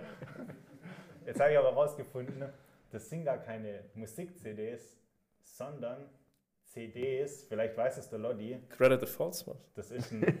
uh, der war stark. das ist ein Anlageprodukt in Amerika und es nennt sich Certificate of Deposit. Das heißt auf Deutsch sowas wie, ich weiß gar nicht, was auf Deutsch übersetzt heißt, aber im Endeffekt ist es ein Anlageprodukt. Certific ja? Ja, ja, ein Zertifikat auf jeden Fall. Ja, auf jeden Fall ist es ein Anlageprodukt in Amerika. Da kannst du zum Beispiel auf deinem Konto kannst du zum Beispiel Geld sparen und dann bekommst du zum Beispiel 2-3% Zinsen. Und wenn du halt in, das, in die CD investierst, ja. also nicht in die physische CD, sondern in das Anlageprodukt CD, dann bekommst du halt, musst du quasi dein Geld locken für einen Zeitraum, ein Jahr, zwei Jahre und bekommst dann einen höheren Zinssatz. Da bekommst du Zinsen zwischen 4 und 6 Prozent. Und in dem Artikel wird jetzt halt verglichen, warum die CDs, also nicht die physischen CDs, sondern das Anlageprodukt mhm. CDs so extrem überlegen ist gegenüber Bitcoin, weil es einfach berechenbar ist. Du weißt ganz genau, dein Geld ist für zwei Jahre eingegeben. Und ein Euro ist ein Euro am Ende. Es, es, ist einfach ein Sparbrief, so hört sich jetzt zumindest an. Ich lege mein Geld fest verzinslich für zwei Jahre an. Die Frage ist, wo der Yield herkommt. Du bist der Yield. Also, also ich, ich kenne dieses Produkt jetzt nicht, aber äh, so wie du es beschreibst, ist ja einfach, ich gebe jemand mein Geld und bekomme es in zwei Jahren zurück plus 4% Zins pro Jahr. Das ist einfach nur festverzinslich. Vielleicht ist da irgendwas Spezielles noch dabei. Alter, ja, alter Wein in neuen Schläuchen oder wie heißt das? Im Endeffekt, natürlich gibt es auch ähnliche Produkte in Deutschland. Das ist einfach quasi das amerikanische Pendant. Ich weiß es nicht, ich investiere in solche mhm. Sachen nicht, deshalb weiß ich nicht, ob das jetzt ein Sparbrief oder was weiß ich, was das deutsche Aber hört, hört sich verhältnismäßig ja. simpel eigentlich an. Ja. Und die Begründung war einfach, weil es vorhersehbar kalkulierbar also, ist, also dass du halt die Inflation eh nicht schlägst. Weil genau. du halt dann 2% Zinsen kriegst und die Inflation bummst dich mit 7 und dann bist du am Ende negativ 5. Genau, weil, weil das Ding ist, du hast natürlich jetzt die Vorhersehbarkeit, okay, in zwei Jahren, zwei Jahre ist mein Geld gelockt und in zwei Jahren habe ich dann irgendwie 4% pro Jahr gemacht. Aber das Ding ist halt, was natürlich nicht in der Equation drin ist, ist die Zentralbanken, die ständig quasi die Geldmenge erhöhen. Du weißt schon nicht, wie viel Geld sie erhöhen. Das spielt Also ja es- keine Rolle, du kriegst 4% mehr. Ja, das ist Und also sozusagen ein neues Finanzprodukt der Banken. Die haben den Cold Storage entdeckt, das auch äh, bei DeFi-Chain ich wollte es gerade sagen, wenn ich den Freezer Den von der DeFi-Chain benutze, dann sind nämlich 10 Jahre gelockt. Das ist, haben sie vielleicht da Aber, abgeschaltet. aber es gab jetzt noch Damit die bessere Paper Argumente. Hands nicht Aber verkaufen. Chris, es gab jetzt noch, lass mich mal probieren, dich von dem Produkt zu überzeugen. Go. Weil wenn du, er hat ein Jackett an, dem hat's drauf. weil wenn du in so eine CD investierst, dann ist das ein ultimativer, sag ich mal, Investment-Booster, weil auf einmal bist du gezwungen zu investieren. Du kannst nicht mehr einfach auf die Idee kommen, ich nehme jetzt mein Geld und kaufe mir dafür zum Beispiel Stühle bei XXXL Lutze, weil mein Geld ist ja gelockt. Da komme Das ich, ist der Forced Hodl. Ja, genau. da Ja. komm ich, da komm ich nicht hin. Also dieser Logik nachzufolge sind alle Leute, die noch auf ihr Payout von Mount Gox warten, äh, haben ideal investiert, weil die können das gar nicht mit Paper Hands verkaufen an BlackRock. Das ist einfach, Genau. wenn man selbst schon weiß, dass man zu schwach wird, wenn Wobei der Preis natürlich das bewegt. Spannende ist, weil natürlich der Bitcoin und die CDs gegenübergestellt werden und die CDs quasi verkauft werden als Forced Hodl. Aber wenn du mal guckst, die Statistiken, ich glaube 75% der Bitcoins sind in Händen von Long-Term-Hodlern und es gibt auch das Hodl-Meme, also es ist eigentlich total schwachsinnig, das gegenüberzustellen, weil Bitcoin ist eigentlich schon ein Beweis, dass Bitcoin natürlich incentiviert zum Hoddeln, weil einfach Sparen sich wieder lohnt. Das heißt, es ist eigentlich totaler Quatsch, das Argument. Gebe ich dir recht und wir haben schon viel zu viel Zeit diesem Thema deshalb gewidmet. Aber, aber, aber, Aber, aber Marc, Marc, wo ist dein Affiliate-Link jetzt? Ja. Äh, Lass mich nochmal probieren. Es gibt nämlich noch bessere Argumente für die CDs. Weil CDs sind komplett einfach zu verstehende Produkte. Das, das, sti- das stimmt, das ist aber wirklich ein Faktor, wenn du, wenn du zu einer Bank gehst und ein Kundengespräch hast, der Berater tut sich natürlich leichter, einen Bausparvertrag zu erklären, wo er sagt, ja, das läuft jetzt x Jahre und du kriegst dann diesen Zinssatz fertig. Das ist natürlich einfacher, ja. Mhm. Ja, und Bitcoin ist natürlich auch sehr, sehr spekulativ und die CDs, die sind. Spekulativ. ja, Spekulatiuszeit hat begonnen. Wir wollen einfach mal das nächste Thema. Machen wir weiter. Ich sp- springe weiter, bevor mir jetzt auf die Pelle rückt hier, weil er äh, Druck machen will. Aber der Affiliate-Link, den könnt Der- ihr der- der- in der kommt- Beschreibung- der- In den kommt dann. Show Notes Code wenn ihr, wenn ihr 21 CDs bei wollt, dann. Lehman Brothers. bei Lehman Brothers CD. Ähm, Leo hatte noch ein Thema ähm, bezüglich äh, Payment, Lightning und ich glaube, es hat auf Breeze abgezielt, oder? Äh, ja, ähm, ich habe mich mit dem Bastian Feder von Lipa unterhalten gehabt, so allgemein über die Lightning-Entwicklung gerade. Und äh, mir ist aufgefallen, dass jetzt irgendwie nach und nach wirklich alle deutschsprachigen Startups Lightning integriert haben oder in den nächsten Wochen das machen werden. Und da wollte ich euch mal oder das Publikum fragen, ob ihr glaubt, dass sich jetzt die Produkte von allen irgendwie annähern. Äh, weil Bitbox hat jetzt, will jetzt Lightning implementieren, Lipa will eine Wallet rausbringen, Coinfinity, ähm, 21 Bitcoin will Lightning integrieren. Relay. Pocket, Relay, genau. Ähm, dann haben wir fünf gleiche Apps oder wie seht ihr das? Wie wollen die sich noch differenzieren? Die differenzieren sich über den Spread und äh, wer das schönste Logo hat. Äh, letzten Endes ist es halt klar, weshalb die nachziehen. Ich glaube, Coinfinity auf dem deutschen Markt waren die ersten mit Lightning Withdrawal. Und äh, das Problem mit Coin Control und UTXO-Konsolidierung ist ja bei Leuten, die viel und regelmäßig stacken, schon relevant und da bietet sich Lightning eben an. Und äh, wenn einer das macht, dann ist das halt ein USP, wo alle anderen nachziehen. Ja. Aber hier haben wir die gleiche Situation wie vorher, dass die ganzen Institutionellen mit Coinbase zusammenarbeiten und die ganzen Lightning-Entwicklungen, die wollen jetzt alle mit Breeze zusammenarbeiten. Also das finde ich auch spannend, dass sich hier jetzt eigentlich auch nicht so der Wettbewerb gebildet hat bisher. Ja, also ich bin jetzt äh, technisch nicht ganz so tief drin, aber ähm, Breeze ist ja meines Wissens Open Source und das heißt, du nutzt die Open Source SDK von denen, das heißt, theoretisch kann man schon entsprechend jeder weiterentwickeln, aber die Entwicklung, die du jetzt beschreibst, sehe ich schon auch, dass dann, wenn jeder jetzt dieses SDK benutzt, das kann X, dann kann ich auch X in meiner App implementieren und nicht mehr im ersten Moment. Aber ich glaube schon, dass sie dich noch abheben werden. Zum einen natürlich Benutzerführung, ist, oder Benutzerfreundlichkeit wird das Main-Feature für, für die Mass-Adoption sein, denke ich, weil der Normalo will sich mit gewissen Begrifflichkeiten nicht rumschlagen. Dann ist so, wie du es beschrieben hast, der Erste integriert, dann müssen die anderen nachziehen. Es ist einfach so.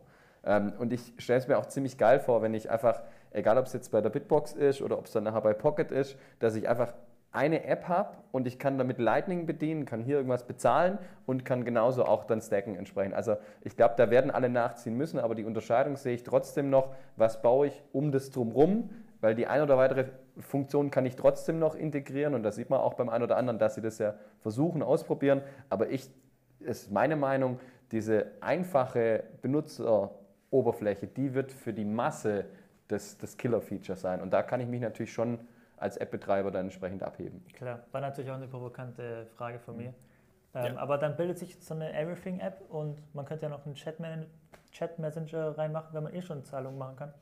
Das wäre dann eine Also, x-beliebige App, oder? Elon Musk, take that. Eine x-beliebige App, Ja. ja. Ja, wir machen das einfach jetzt selbst äh, ohne Elon mit Simple X und dann wird dort PSPTs werden da geteilt.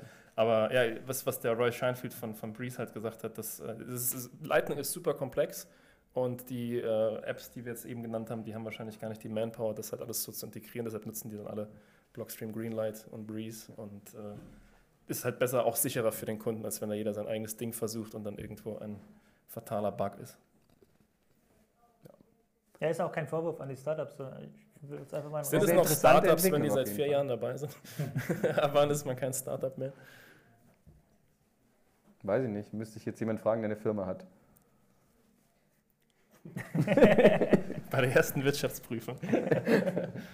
Ähm, perfekte Überleitung natürlich dieses Thema. Pocket hat äh, ganz frisch eine neue App rausgebracht. Äh, ich glaube, es ist ja schon mehrfach äh, dann auch im Podcast angesprochen worden, dass sie die BitKeepy-App übernommen haben. Ich glaube, so kann man sagen. Und ähm, jetzt haben sie eine Mail verschickt an die BitKeepy-Nutzer.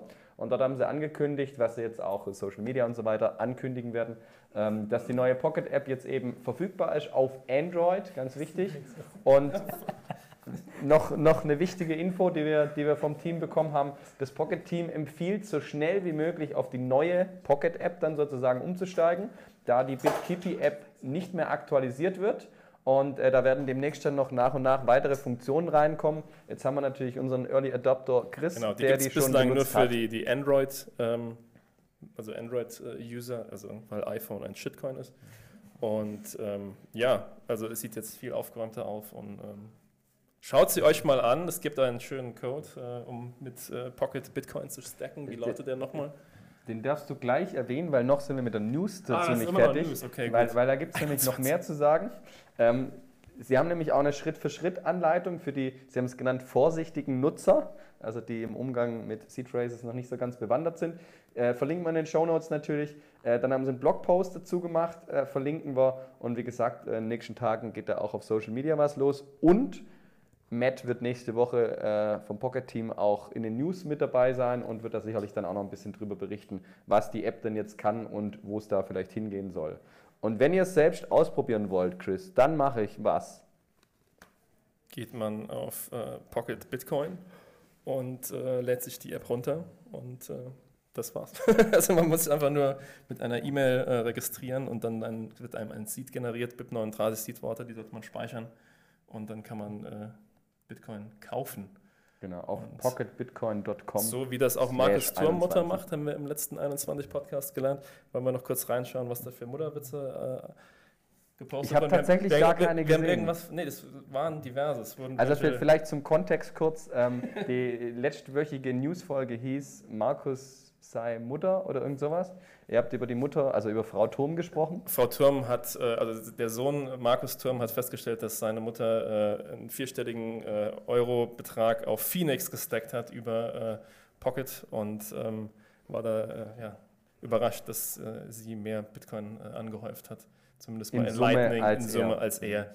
Und da war dann der Aufruf in die Community, wer den besten Mutterwitz macht, der kriegt dann eine Transaktion von Markus Turm Mutter äh, überwiesen. Und ähm, ich ihr- suche mal welche raus, die lesen wir nachher weißt, vor. ihr, ihr sagt ja immer, jeder Set ist gleich viel wert, aber dieser Set, den du von ihr bekommst, von Frau Turm, der wird in Zukunft mehr wert Genau, sein. Fungibilität ist aus dem Fenster. Und, Nimm äh, das Fungibilität, ja. Das heißt, du suchst Ich noch? suche such gleich, dann, dann werde ich die zwischendurch vorlesen. Okay, also nochmal wichtig, pocketbitcoin.com slash 21. Ähm, und wenn ich nicht auf Phoenix decken will, dann empfehlen wir natürlich, wir haben es schon angesprochen, äh, die Bitbox zu nutzen, Bitbox 02. Äh, nach wie vor natürlich der Rabattcode äh, 21, den ihr da entsprechend verwenden könnt. Und ähm, wie gesagt, gerade auch schon gehört, ähm, auch die Bitbox, Bitbox App wird demnächst Lightning bekommen. Übrigens auch mit Breeze äh, arbeiten die da entsprechend zusammen. Okay, wir haben noch ein, zwei News, glaube ich. Ähm, der Marc wollte noch äh, Moonboy-mäßig was erzählen im Sinne von Bitcoin gibt es nicht im Weltraum. Da hattest du noch eine News entdeckt. Also es ist eigentlich nicht wirklich eine News, es ist eher eine Feststellung oder ja, was Lustiges, was passiert ist letzte Woche. Ich spiele euch hier mal einen Clip ab. Und zwar ist das ein Investor, ich sage jetzt mal lieber nicht, wo der herkommt, weil sonst wird es vielleicht wieder peinlich. Das ist der Alex Ohanian, das ist der Gründer von äh, Reddit. Ah, okay. Okay, ich spiele euch jetzt mal den Clip Das vor. ist der Mann von der Serena Williams, Ja. falls das irgendjemand interessiert. Die, die, die kenne ich, die kenne ich. Achtung. Die Schwester von der Verena, oder? Äh, Venus. Venus, Venus. Okay, Das scheint ist der. Tennis-Podcast jetzt. Also okay, während ihr das sucht. Also Wollen die- wir uns gab noch einen drei- Basketballer einladen? Genau, es gab drei, drei Reddit-Gründer, ich glaube Steve Huffman, Aaron Schwartz und Alex, Alexis Ohanian. Und der Aaron Schwartz ähm, hat äh, vor fünf, sechs Jahren, glaube ich, Suizid begangen, weil er ähm, beim MIT, glaube ich, ganz viele Publikationen äh, heruntergeladen hat aus der Bü Bücherei und diese dann frei verfügbar ins Internet gestellt hat und dann wegen ähm, Copyright- und Urheberrechtsverletzungen angeklagt wurde und ihm halt auch eine mehrjährige Haftstrafe gedroht hat, ähnlich wie Ross Ulbricht. Und äh, alle drei sind, glaube ich, äh, relativ frühe Bitcoin-Investoren. Und wenn der Markt den Clip hat, Okay, ich spiele mal ab. Great asset. Um, but there's a whole heck of a lot of people who have a strong cultural affinity for it. And I think Bitcoin is in a similar camp. Um, maybe it's a different generation. Maybe it's more sort of technology oriented folks. But at the end of the day, you know, I'm here, I'm investing in asteroid mining companies. And one thing I'm certain of is we're never going to find a bunch of new Bitcoin on an asteroid. Talk about Und das fand ich halt eine sehr, sehr spannende Erkenntnis, weil ja, der Typ hier, der in, investiert halt jetzt hier irgendwie, wie er gemeint hat, in Asteroiden-Mining. Also er holt sich irgendwelche Asteroiden und meint da dann halt irgendwelche wahrscheinlich seltenen Metalle, Silber, Gold, whatever. Bitcoin. Also Ja. wir, wir wissen äh, durch, durch Spektroskopie, dass äh, unermessliche Mengen an Gold äh, auf Asteroiden äh, existieren und halt auch Elon Musk hat diese Idee auch schon mal gefloatet, dass man halt einfach, oder keine Ahnung, der Film Armageddon ist dann äh, ähnlich, dass wir halt äh, ein, ein Team hinschicken und halt Gold von einem Asteroiden nehmen und dann ist die, die ja, Menge nicht mehr so knapp wie auf der Erde und würde halt irgendwas mit dem Preis machen. Aber äh, ich glaube, der ist Armenier, der Alexis Ohanian, und die haben halt immer noch einen sehr starken Goldbezug. Genau, und, und das ist halt genau die Erkenntnis, dass halt, wenn wir auch quasi uns als, Tech, als Menschheit weiterentwickeln, dass wir immer leichter Gold abbauen können, Edelmetalle, irgendwelche wertvollen Dinge. Und wir denken natürlich, dass Gold knapp ist, weil wir quasi die technischen Möglichkeiten nicht haben, irgendwie das Weltall abzumeinen. Aber tendenziell ist Gold nur relativ knapp. Und da ist halt Bitcoin anders, weil Bitcoin ist absolut knapp. Das heißt, selbst wenn du technisch so fortgeschritten bist als Menschheit, wird es trotzdem niemals mehr als 21 Millionen Bitcoin geben. Und das ist halt unglaublich, dass das jetzt halt immer mehr Leute auch begreifen und verstehen und auch die großen Leute verstehen. Und das war Die auch Großen. ja. Und das ist halt auch genau das Krasse, wenn zum Beispiel der Goldpreis steigt. Auf einmal haben die Goldminer einen höheren Incentive, auf der ganzen Welt Goldmining zu betreiben oder vielleicht auch im Weltall Goldmining zu betreiben. Und tendenziell wird dann natürlich auch immer mehr Gold gefördert werden, weil auf einmal die tiefer graben, auf einmal gehen die noch mehr ins Weltall. Und bei Bitcoin ist es halt anders. Wenn der Preis steigt, dann kommen natürlich mehr Bitcoin-Miner in den Bitcoin-Space. Auf einmal macht jeder sein Mining-Gerät an, aber es wird trotzdem nicht mehr als halt die akt aktuelle Block-Ausschüttung geben pro, ja, pro Block. Ein, ein weiterer Vorteil ist halt auch bei Bitcoin gegenüber Gold, dass man verifizieren kann, wie, was die Umlaufmenge ist. Also es gibt einen Befehl, den kann ich in meiner Note geben, da wird mir dann bis aufs letzte Satoshi genau angegeben, wie viel Bitcoin im Umlauf sind. Während, wenn man Diamanten oder sowas anschaut, da wissen wir, da gibt es riesengroße Lager, weil Diamanten sind nicht selten. Die werden aber zurückgehalten, die sind nicht auf dem Markt, damit halt der Preis nicht abstürzt. Und das Gleiche könnte eben dann halt auch mit Gold passieren, dass halt jemand dann irgendwo Gold anhäuft, aber das dann halt auch nur langsam verkauft. Und bei Bitcoin wissen wir jederzeit, wie viel wo ist. Ob das noch verfügbar ist, wissen wir nicht, aber es gibt nicht mehr als 20,999765 Ja, Quadrillionen. genau. Ich meine, mit den ETFs könnte es sich vielleicht ein Tick ändern, wenn natürlich jetzt Paper-Bitcoin entstehen. Das sind aber keine Bitcoin, ja. Das sind keine Ja. Bitcoin. Und dann wird in dem Moment, wo der ETF äh, erlaubt wird, dann ist nicht mehr ein Bitcoin gleich ein Bitcoin, sondern da gibt es liquide Bitcoin und dann gibt es Bitcoin in Papier, die halt äh, auch an, an Wert verlieren, weil wer würde dann halt äh, ja, 2% oder so immer für eine, eine Cottage oder eine Gebühr halt da anfällt. Äh, Ist ja jetzt schon so, da gibt es ja auch den, äh, den äh, wie heißt das, der, der, eine Trust, der, wie heißt der? Grayscale. Grayscale Genau, Bitcoin ja, Trust. ja. Ja gut, der, der ist ja sogar noch günstiger Ja, gerade als ja. der Kurs, aber was da ja noch dazu kommt bezüglich Fungibilität, haben wir ja vorher schon drüber gesprochen, gibt es für mich ja auch einen Unterschied zwischen KYC, No KYC, wo ich auch was draufzahlen muss, beziehungsweise Beim ETF wird ja auch noch das Thema dazu kommen, du kaufst den, zahlst eine Gebühr, die wahrscheinlich auch höher ist als bei einer Exchange und wahrscheinlich wirst du eine Verwaltungsgebühr haben jedes Jahr. Das heißt, da zahlst du auch Gebühren. Also so kannst du es nicht vergleichen. Hat einfach einen anderen Use Case für eine andere Zielgruppe, würde ich sagen. So, bevor wir jetzt langsam zu den Community News überschwenken, ähm, Chris, wenn die Hyper-Bitcoinization da ist und ich wirklich mal sehr viel Zeit habe, werde ich diese ganzen Sachen, die du raushaust, wer Reddit gegründet hat, wer mit Frau Williams zusammen ist und ob dieser Typ Armenier ist, ich werde das irgendwann alles mal kontrollieren. Du musst, du musst einfach alles nur mit Selbstbewusstsein vortragen das und einen gewissen ja. staatstragenden Aplomb, da glaubt ja jeder alles. Da ist nicht viel dahinter, das war alles also, erfunden. Irgendwann werde ich es kontrollieren. Ähm, so, ja, also Community News. Ich habe gleich eine richtig große News zu verkünden, da freue ich mich drauf. Aber zuerst noch was zum Schmunzeln. Ähm, das Hause Ambassador war an Halloween unterwegs und äh, ich musste wirklich herzlich lachen. Ähm, und zwar sieht man den Ambassador, Grüße gehen raus, den werden wir die nächsten Tage hier im Ländle auch noch sehen. Ähm, er hat seinen Nachwuchs vorgeschickt, äh, entsprechend verkleidet und er ging dann nicht an die Tür mit äh, Guten Abend, Süßes oder Saures, sondern mit Guten Abend, Süßes oder eine Stunde Makroökonomie. Also da der Lifehack vielleicht fürs nächste Jahr, ähm, wie, die, wie die Kleinen an noch mehr Süßes rankommen könnten. Und dann zur äh, bereits angekündigten großen News, und ich habe es bewusst äh, zu Beginn nicht angekündigt. Nee, Spaß, ich habe es einfach vergessen gehabt. Ähm, Zitadelle 2024. Ähm, es kursieren schon die, die ein oder anderen Gerüchte bezüglich Location, Termin und so weiter. Äh, wir wissen alle, äh, es muss wieder in Deutschland stattfinden, damit wir entsprechend äh, in dieser Rotation drin bleiben. Und ich weiß zu 99-prozentiger Sicherheit, und wir wissen ja im Podcast, sobald wir über 50 Prozent Sicherheit haben, hauen wir es einfach raus. Zu 99 Prozent Sicherheit könnt ihr ähm, morgen direkt äh, als erstes, wenn ihr im Prinzip bei der Arbeit seid, Urlaub einreichen vom 9. bis 12. Mai. Also 9. bis 12. Mai nächstes Jahr wird sehr, sehr wahrscheinlich die Zitadelle stattfinden. Ähm, ich sage jetzt nichts zum Ort, weil äh, eigentlich ist es schon äh, recht sicher, aber dann lassen wir die Gerüchteküche nochmal brodeln. Also nochmal 9. bis 12. Mai und ich glaube, da ist auch irgendein Feiertag noch. Das ist von äh, Muttertag bis Vatertag meines Wissens. Heißt, bringt die Eltern mit, dann können dann einen schönen Familienausflug machen. Und es steht jetzt schon fest, es gibt eine Quizshow. Ich weiß nicht, wer die macht, aber es gibt eine Quizshow. Ran an die Lose. Ich habe jetzt hier noch ein paar äh, Markus Mutter-Witze, die können wir kurz noch durchlesen. ähm, die SEC hat noch keinen Bitcoin-ETF genehmigt, da sie Angst vor einer 51%-Attacke hat durch Markus sein Mutter. Ähm, die Note von Markus sein Mutter ist so fett, ihr eigener Sohn kann sich keinen Channel zu ihr leisten. Markus sein Mutter stackt mehr Sets als Michael Saylor und das allein durchs Routing. ähm, Wer, wer sucht nachher aus, wer gewonnen hat? Die Community. Nee, Markus, seine Mutter, sucht das aus. Okay. Äh, Markus zur Mutter ist so blöd, die verfährt sich auf einer Lightning-Route.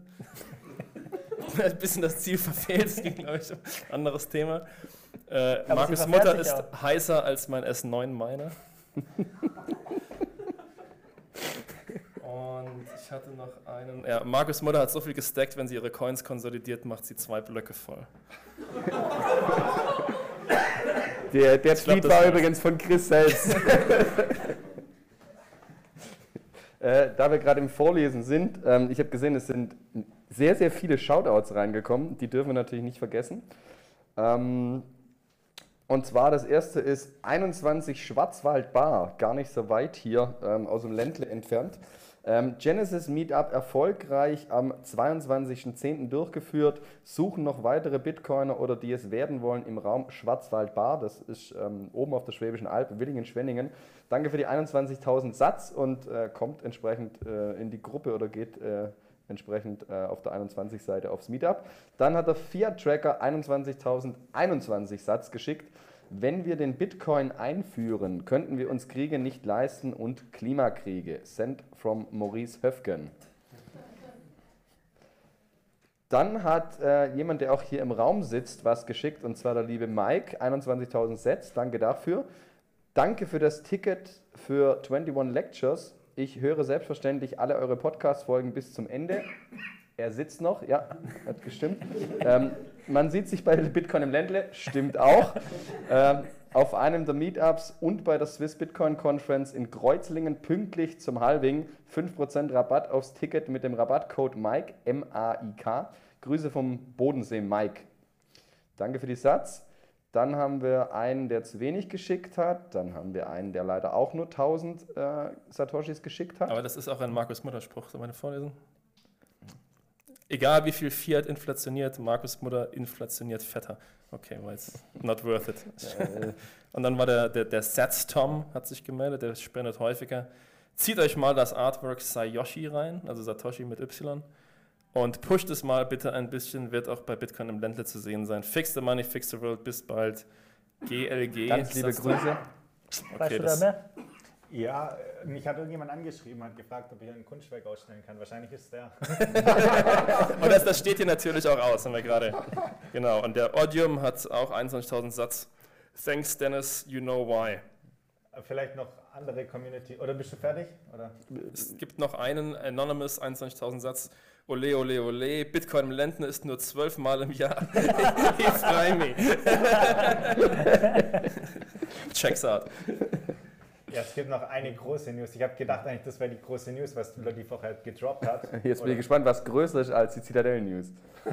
Nein, ist nicht ganz so groß. Aber tatsächlich hat Knut Swanholm vorher das Schild angebracht im ersten Bitcoin-Hotel der Welt. Ist jetzt nominiert oder offiziell gewotet und das Schild hängt jetzt tatsächlich am Eingang. Könnt ihr mal vorbeischauen, wenn ihr nachher am Eingang vorbeischaut. Erstes 21-Sterne-Hotel der Welt. Hört sich gut an. Glaube, davon werden wir uns jetzt die nächsten Tage dann noch überzeugen müssen, ob die 21 Sterne auch gerechtfertigt sind. Also wir sind im Prinzip durch, aber lass uns gerne noch kurz, da wir jetzt ja hier eh so gemütlich zusammensitzen im Ländle, ähm, was erwartet uns die nächsten Tage hier? Oder was erwartet ihr? Was habt ihr für Erwartungen? Ich bin ja biased, also Endlich normale Leute. Ja, ich hoffe mir wieder viel Spaß in den Abendveranstaltungen und ich glaube, die Vorträge werden auch interessant. Hast du dich nochmal gerettet zum Schluss. Christa hat schon gesagt, Satoshi Millionär steht an am Freitag, glaube ich. Freitag 22.15 Uhr. Primetime. Und, äh, Primetime, äh, eine Ist das Stunde, sind wahrscheinlich 15 Fragen. Und das wird auch live gestreamt, haben wir jetzt gerade entschieden, weil es ein Podcast, also passiert das jetzt auch. Der Druck ist hier, äh, wird hier gesetzt. Und äh, MEM sponsert den meiner, oder? Also es gibt ein, keinen Spaß, also es gibt kein S9-Miner, sondern S19. S19, ein S19 Miner, also gegenläufiger Wert, irgendwas Vierstelliges. Damit Aber- kann man wirklich noch die Hashrate über die 500 Exahash pushen. Aber wenn ihr gewinnen wollt, der geht natürlich nur an die Teilnehmer von Bitcoin im Ländle. Das heißt, Genau, also man muss vor Ort sein, wenn ihr dann äh, von den 15 oder 21 Fragen, schau mal, wie viel ich mir bis dahin überlegt habe, äh, auf Platz 1 seid, es geht nach Zeit, ihr müsst hier sein, dann könnt ihr gewinnen. Bitcoin René hat schon da hinten, äh, der probt schon am Handy. Und wir werden das livestreamen und dann lobe ich jetzt einfach nochmal eine Million Satz aus an die Leute, die halt da draußen dabei sind, das dann halt, äh, ja, Dass die auch, Auch. was kriegen können. aber was halt geil ist, wenn du von daheim aus gewinnst, dann weißt du, dass wenn du zu Bitcoin im Ländle gekommen wärst, dann hättest du ein S19 gewonnen. Ich weiß nicht, ob das gut ist. Ich weiß nicht, ob das. hätte, hätte, Blockchain-Kette. äh, Gibt es da irgendwelche Leute, die ausgeschlossen sind? Ich weiß nicht, Freundinnen von Saarländern oder so? Freundin von Saarländern, die äh, auf einem Kemptner Meetup äh, kolludieren. Äh, ja, also jeder darf teilnehmen und wir werden hier jemanden haben, der dann durch die Ränge läuft und schaut, dass niemand äh, good old DuckDuckGo oder Google anschmeißt. Ja, ansonsten, was erwartet uns beim Ländle? Ich glaube, es gibt viele Highlights, aber ich glaube, was ganz cool werden wird, ist, wir haben Dr. Professor Burg, nee, Professor Burghoff. Burghof Professor eingeladen, Doktor. genau, von der Uni Hohenheim. Und da haben wir damals einen offenen Brief an ihn gesendet und es war auch echt total positiv, wie er darauf reagiert hat. Also zum, zum Kontext, beim letzten Ländle ähm, war ja dieses SWR-Fernsehteam SWR3 da. Radio. SWR-Fernsehteam da und ähm, er war die Stimme gegen Bitcoin in diesem Beitrag. Und ähm, wir haben ihn dann kontaktiert, erster Mark, mit einem leicht provokativen Video. Äh, ich habe ihm dann noch eine normale Nachricht geschickt und da hat er relativ lang darauf geantwortet und jetzt äh, wird er mit uns diskutieren, ich glaube auch am Freitagabend. Ja, also Ja. es werden einige, ja, es werden einige spannende Punkte sein. Also ein paar seriöse Sachen, Joanna Kota, Bitcoin im Bundestag, dann natürlich auch ein paar Vorträge hier, Leo, solche Sachen. So was weniger Seriöses, genau. Leo ist auch da, ja. ja. Und dann gibt es auch noch so, so, so ja, Si- Sitzfüller, äh, Holger Röhm und äh, Ja, genau. Klaus, die reden über so irgendein Shitcoin. Ich weiß nicht, stellen sich dann Wir, wissen, wir wissen nicht genau, über was sie reden, aber Ja, Poly Polygon oder was reden die? wir, haben, wir haben für die Quote natürlich auch ein paar Shitcoin eingeladen, dass nachher niemand sagen kann, hier, die Bitcoins sind nur unter sich. Deshalb, Fair and balanced, both sides, wird alles hier, jeder kriegt hier. Ja, aber ein Leute, Panel. du hast gemeint, du hättest noch ein neues Spiel vorbereitet. Ähm, das ist so nicht richtig, weil noch ist das Final nicht vorbereitet. Aber ähm, Es wird vorbereitet sein. es, es wird vorbereitet sein, weil mein, mein Helferling Leo Mattes ähm, hat erst heute die Memes dazu geliefert, weil Chris konnte mir keine Memes liefern, weil Chris hat keinen Meme-Ordner, hat er gesagt. Das ist mein, traurig. mein Meme-Folder ist hier oben und das Ja, wird alles immer ganz frisch Ähm, gekocht. Ja, wir, sch- ich, ich versuche es jetzt kurz zu fassen, bevor wir jetzt hier da ewig drüber quatschen. Aber es wird sehr cool, weil wir haben ja schon mal Pleb Activity gespielt. Also mit Bitcoin-Begriffen haben wir natürlich auch wieder am Start. Aber wir spielen 21 Against Humanity. Also jeder, der Cards Against Humanity kennt, das spielen wir mit Memes, aber mit Bitcoiner-Memes. Und es könnte sehr lustig werden, glaube ich, ja. Je Oder nachdem, ein- welche Memes du geschickt hast. Oder ein Totalreinfall. Eins von Ja. beiden wird unterhaltsam. Ja. ja, ich bin ja sehr, sehr bullish auf den Scam Award. Da bin ich sehr gespannt, wer den ergattern wird. Also um jetzt die Kurve nochmal zu kriegen, es sind auch sehr viel seriöse Beiträge, aber ich glaube, äh, auf was ich mich am meisten freue, ist natürlich die Abendunterhaltung. Und wenn wir jetzt das Publikum da haben und mehrfach darüber gesprochen haben, dass wir ihnen auch Fragen stellen, gibt es natürlich die Möglichkeit, gibt es aus dem Publikum noch irgendwas, was ihr loswerden wollt, was ihr Leo direkt fragen wollt, weil er per E-Mail nicht geantwortet hat. Meldet euch per Oder- Hand, ich komme mit Mikro zu euch. Oder auch gerne Anmerkungen.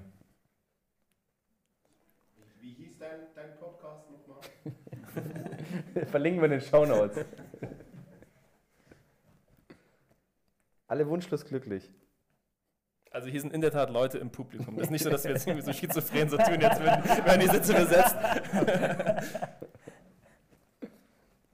Also, dann würde ich sagen, dann haben wir es geschafft. Ähm, wichtig natürlich noch das Outro, wie angekündigt, die engelsgleiche Stimme, Leo Mattes. Ähm, Blab Rap warte. ist doch Blab Blab- Cash.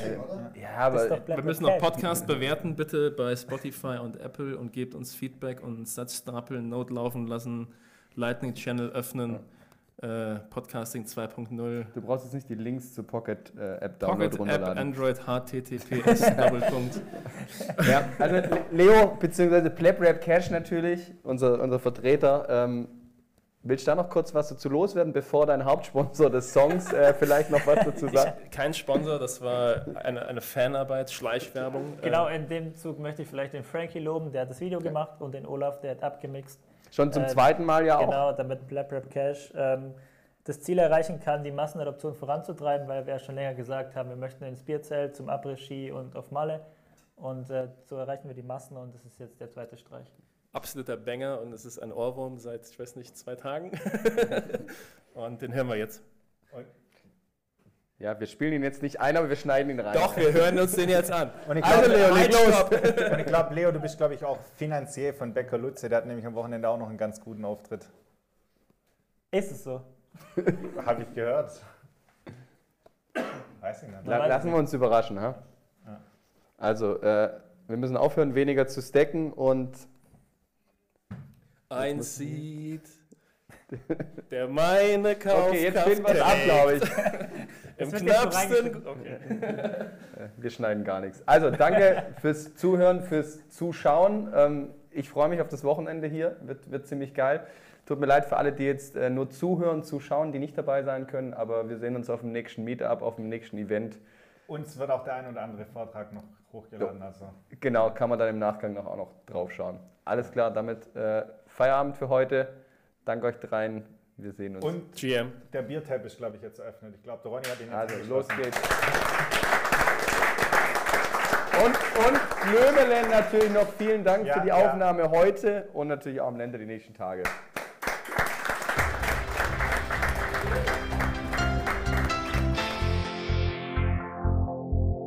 einen Seed, der meine Kaufkraft trägt. Teil vom knappsten Hut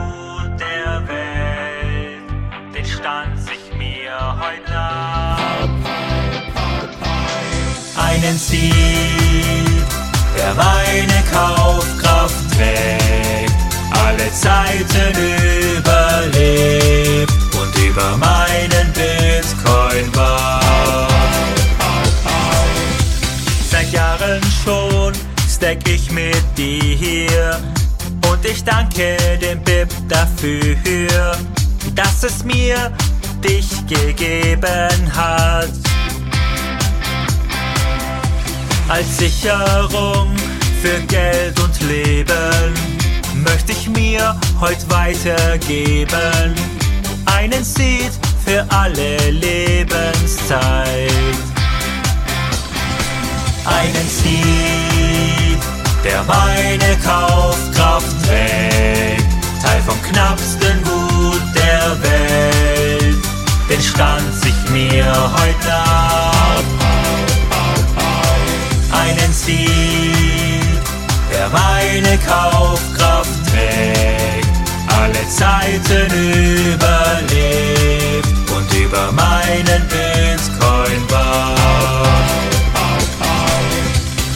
Irgendwann ist es vorbei mit der Gelddruckerei. Doch mein Seed bleibt sicher für immer und ewig stehen und auch noch in tausend Jahren wird er meine Kaufkraft tragen und immer noch der Beste von allen sein. Einen Seed, der meine Kaufkraft trägt, Teil vom knappsten Gut der Welt, den stand sich mir heute ab einen Sieg, der meine Kaufkraft trägt, alle Zeiten überlebt und über meinen Bitcoin wacht.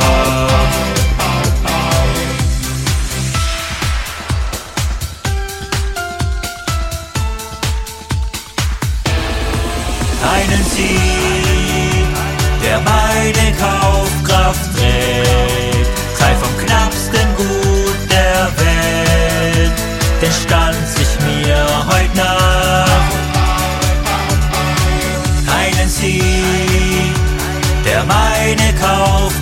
Blick, alle Zeiten überlebt.